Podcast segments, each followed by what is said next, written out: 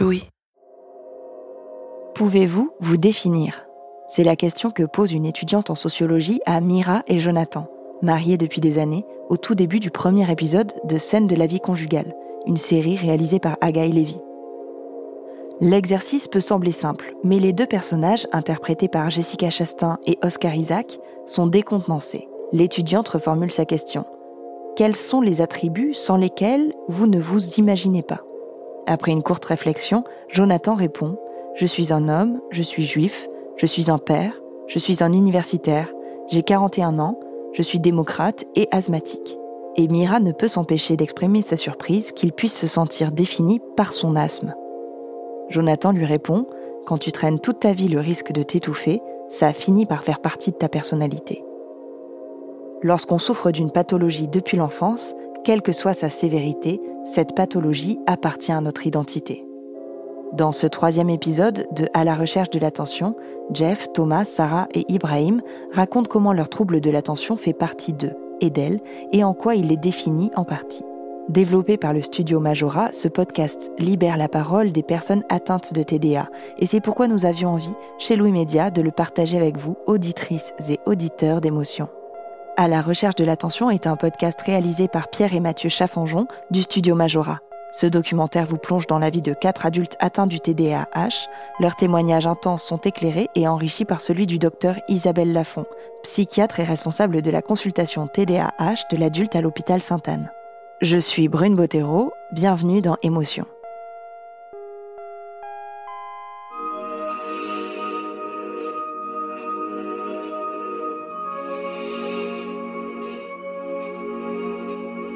Quand le médecin me dit on se donne rendez-vous à Sainte-Anne, euh, sur le coup je comprends pas. Je me dis je vais me faire interner ou quelque chose comme ça, et puis euh, et puis euh, je me retrouve au milieu. C'est pas de la méconsidération. Hein. C'est, ce sont des cas cliniques, des personnes qui ont des soucis psychiatriques et que c'est apparemment aussi un problème psychiatrique que le TDAH et qu'on se retrouve face à des personnes qui ont des problèmes psychiatriques lourds pour obtenir une ordonnance d'un produit qui va pas me mettre en état euh, comme quelqu'un qui aurait pris de la coke ou euh, non, c'est juste souffler, pouvoir se concentrer sur une tâche à la fois. Entamer une tâche, la finir.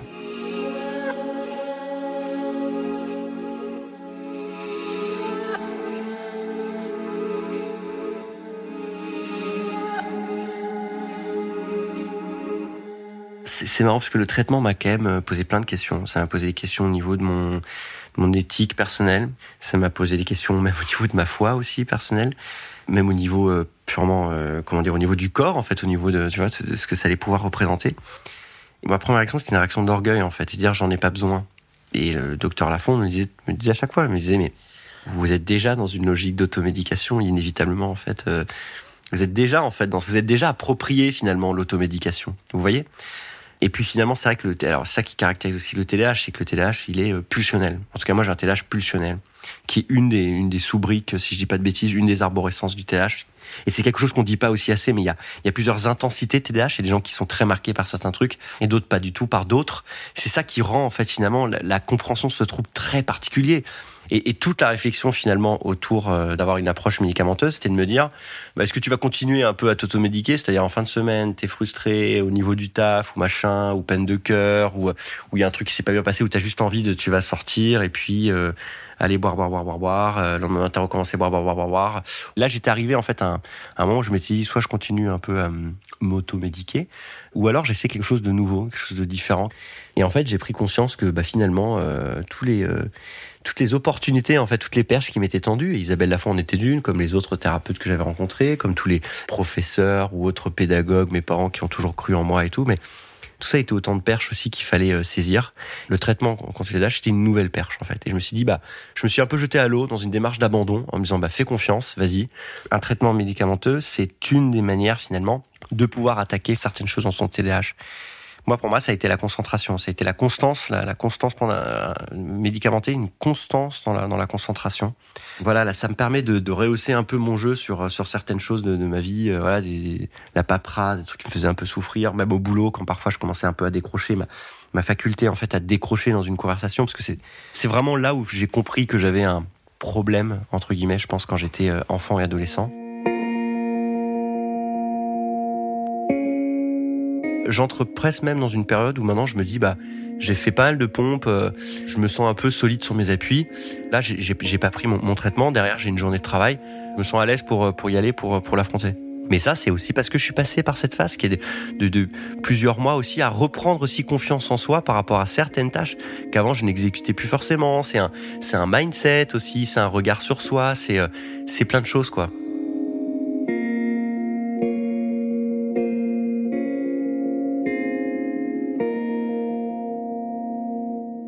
Assez naturellement, quelqu'un avec un TDAH va éviter certaines choses parce que il n'est pas bon dans ces choses-là, parce qu'il n'y arrive pas, parce qu'il n'arrive pas à se concentrer, parce que bon, il peut éviter de conduire, il peut éviter d'écrire, il peut éviter de lire, il peut éviter les discussions trop longues, il peut éviter euh, de regarder des films, mais il s'en rend pas compte. Il se dit pas je vais éviter ces choses-là. Ça se fait de façon très intuitive et insidieuse. Et petit à petit, il va se définir par rapport à toutes ces choses-là qu'il a évitées en disant j'aime pas. Quand on a peur de quelque chose ou qu'on est en difficulté dans quelque chose, on dit j'aime pas. Quand on a énormément de mal à apprendre à conduire, on dit j'aime pas conduire. Voyez. Au moment du diagnostic, quand la personne a 30, 40, 50 ans, tous ces évitements accumulés vont forger une espèce d'identité qui est fausse. Et ça, c'est des choses qui se détricotent assez lentement. Et même plusieurs années après le diagnostic, il y a des trucs où la personne se dit ah mais ça c'était à cause de ça. Ah mais j'ai demandé à changer d'école parce que c'était mon TDAH en fait qui était euh, en jeu. Mais j'avais pas compris ça oui. C'est des choses qui peuvent mettre des années et des années à, se mettre à jour. Et la découverte j'ai un patient euh, journaliste. Il pensait qu'il ne pouvait écrire que des articles une fois qu'il a connu son TDAH et qu'il a été traité, il s'est rendu compte qu'il pouvait écrire des livres. Il s'est mis à écrire des livres qui ont eu beaucoup de succès. Mais il pensait que il aimait pas écrire des livres, il aimait écrire des articles. Voyez, donc euh, c'est très intéressant cette espèce de conquête de sa propre identité qui a été volée et masquée par ce TDAH qui a euh, orienté, guidé euh, un certain type de développement.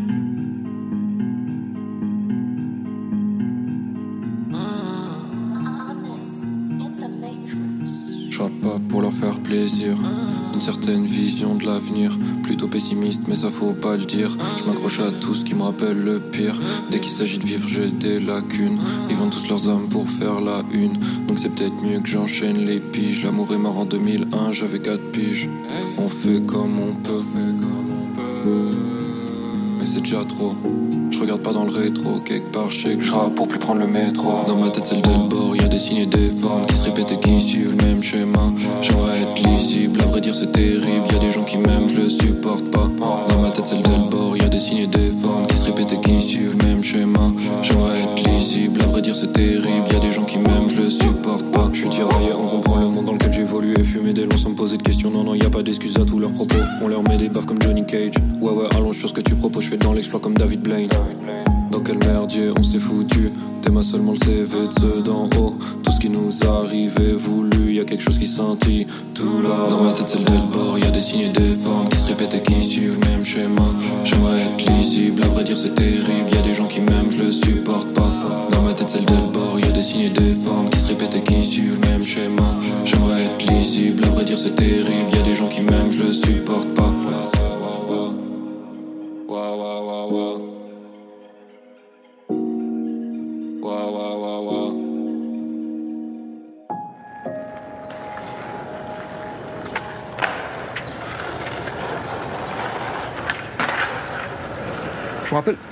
Noisy-le-Grand, euh, j'habitais chez un, ancien collègue à mon père. Je quittais Le Mans, quoi, la région du Mans, que j'adorais et tout. Je me retrouvais euh, en, Ile-de-France, milieu de gens que, je connaissais à peine et tout. Donc le fils de mon logeur, là, qui me dit, euh, ah, il faut que je trouve des amis. Je me suis retrouvé avec des, des gars que j'ai fini par, par apprécier, hein. Mais c'était pas moi. les mecs, euh, bon, ils graffaient, ils taguaient, ils faisaient du rap, euh, il écrit, il écrit beaucoup, donc forcément, c'est caricatural, mais en gros, hein, si on est si on est noir, faut écouter du rap. Quand on est blanc, on ne fait pas de rap. Et puis je me suis retrouvé à, rentrer dans un rôle qui me ressemblait pas. Je suis euh, guitare électrique, euh, voilà, c'est euh, gamin j'écoutais Hendrix. Euh. je me rends compte à ce moment-là que en fait j'ai laissé décider à ma place et que donc on m'a posé à un endroit qui n'était pas ma place. On a dit ça c'est ta place. Aujourd'hui je comprends qu'en fait la société avec les TDAH c'est ce qu'elle fait, c'est qu'elle dit je sais pas trop quoi faire de toi. Alors on va essayer de t'expliquer comment on fonctionne. Ce serait bien que tu fasses un effort. Bon, mais tu sais pas quel effort, quels efforts on fait. Moi, euh, j'ai grandi dans une famille où euh, consulter euh, pour la santé mentale, voilà, c'est ça. Mon père, texto, il m'a déjà dit plusieurs fois, les psys, c'est pour les fous et les faibles. Un autre truc qui m'a empêché, je pense, d'avoir un diagnostic et une prise en charge précoce, c'est le fait d'être une fille. Vraiment, de grandir en tant que fille, comme c'est pas forcément la même clinique que le TDAH versant des gens qui grandissent comme des garçons. C'est beaucoup moins vu parce que moi, mon hyperactivité, elle se ressent pas tellement dans le sens où je bondissais partout quand j'étais enfant, mais dans ma tête, pas, enfin, pas forcément de manière compartimentale, comportementale à me lever, sauter dans tous les sens dans la pièce. Je me sens comme si dans ma tête, mes idées font, tu sais, ça allume partout dans le, dans le flipper, tu vois, genre dans les bars des années 90. Donc moi, c'est la bille dans le flipper, c'est ce que je ressens. Je, je suis la bille. Tu t'aperçois que ta vie, bah, tu as passé plus de temps en période d'inactivité, chômage, dépression, que euh, période de travail. Euh, puis à un moment, tu te retrouves à, à 50 ans, tu as toujours ce, cette espèce de décalage qui est en toi. Tu te dis, mais pourquoi euh, les, les, autres y arrivent, pourquoi pas moi? Il n'y a pas de la jalousie, c'est pas comme ça, c'est juste tu t'interroges.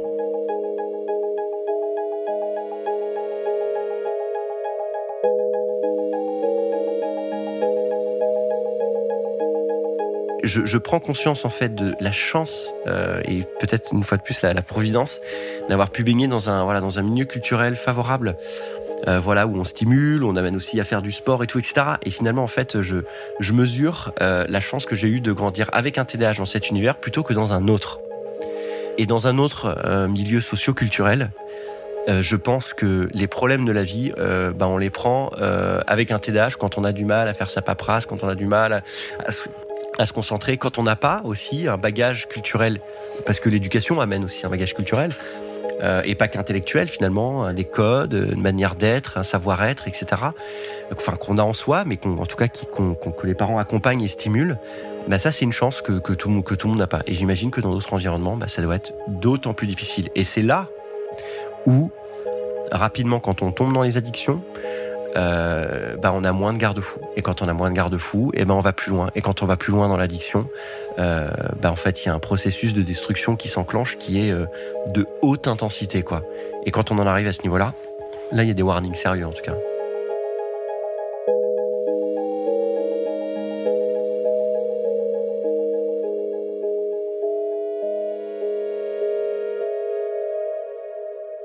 Alors, quand on n'a pas la chance d'avoir un milieu familial structurant, avec des parents attentifs euh, qui vont coacher l'enfant avec ses difficultés TDAH, en général, enfin, il y en a beaucoup qui vont être dans la rue euh, avec les copains à traîner parce que euh, voilà, ils n'arrivent pas à faire leurs devoirs. Non.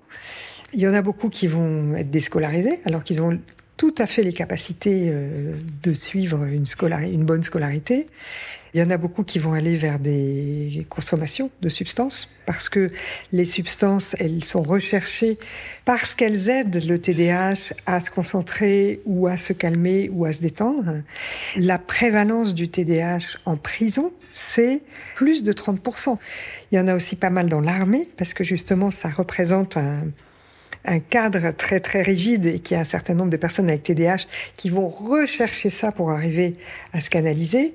Et euh, il y a énormément de personnes qui effectivement vont passer à côté de ce qu'ils auraient voulu faire dans la vie parce que ça n'a pas été accessible à, cause de leur TDAH, alors que euh, ils auraient tout à fait euh, eu les moyens de le faire. Euh. Il y a un manque de moyens absolument énorme. Moi, je suis de la lenteur d'évolution de la prise en charge médicale. Je pensais que ça fait une dizaine d'années que je m'occupe de TDAH et je pensais que il y aurait en dix ans énormément de, jeunes psychiatres euh, qui seraient tous euh, capables de, s'occuper de TDA. Je pensais que les, les services hospitaliers allaient fleurir, euh, et pas du tout. C'est très lent. Alors ça va peut-être arriver dans, dans, la, dans la décennie qui vient, mais pour l'instant, donc ça veut dire qu'en pratique, il y a des listes d'attente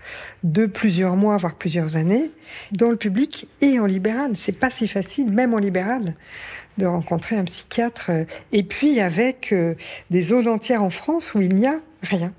C'est-à-dire que moi, je vois des gens qui viennent, qui font euh, plusieurs centaines de kilomètres pour venir consulter à Paris. Vous voyez, les gens qui sont dans des milieux sociaux un peu défavorisés, comment ils vont pouvoir imaginer qu'ils ont un TDAH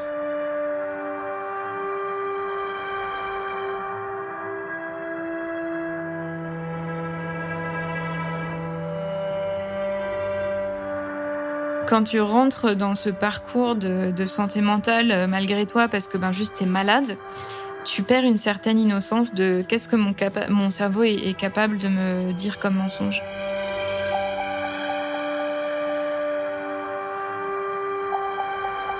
Ça, c'est le versant très cruel du TDAH.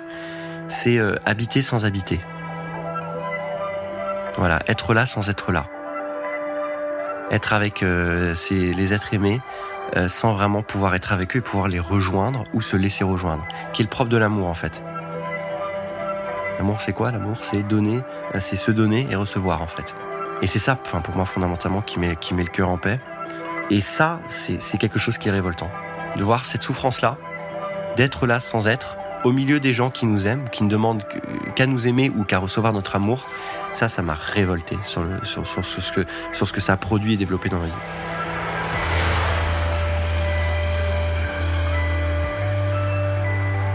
Je pense que toute initiative, en tout cas, qui vise à amener des gens à aller voir des thérapeutes pour prendre déjà conscience de, ce phénomène, toutes ces initiatives sont vraiment excellentes.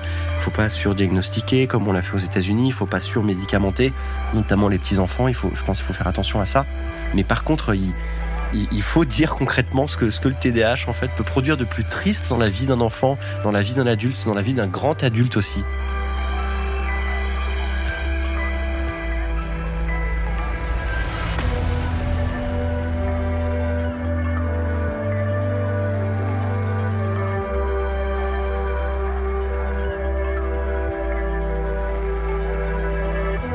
Moi, j'aime bien cette notion de neurotypicité ou de neuroatypicité, apprendre dans un cadre beaucoup plus large de des particularités en fait de chacun et qu'aujourd'hui, je trouve, on voit aussi euh, assez bien euh, développé, élaboré dans le domaine du genre et de la sexualité, cette euh, façon de penser l'être humain comme étant une collection de personnes avec des particularités.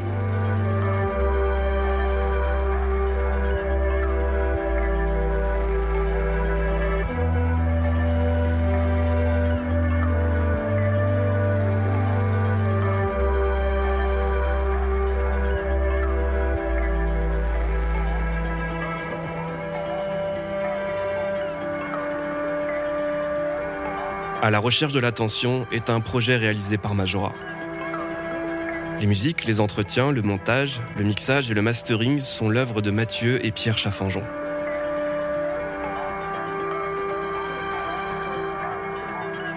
Un grand merci à Ibrahim, Jeff, Sarah et Thomas qui nous ont accordé leur confiance. Merci au docteur Lafont qui par sa bienveillance et son soutien a permis que ce projet devienne réalité. Un merci tout particulier à Juliette Cliché, Merci à Sarah, Charlie et Yuri. Merci à Chloé, et à Maxence.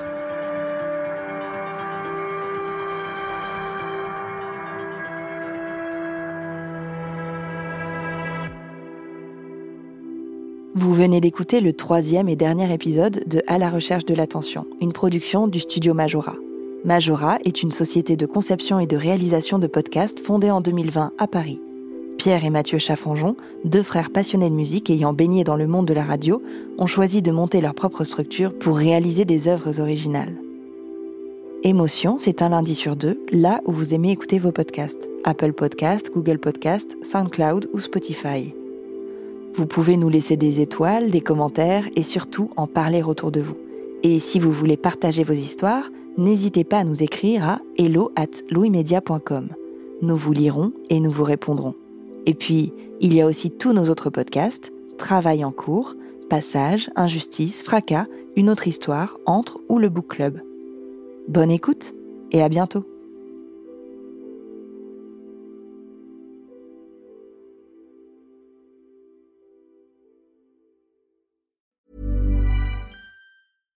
This message comes from BOF sponsor eBay. You'll know real when you get it. It'll say eBay Authenticity Guarantee. And you'll feel it.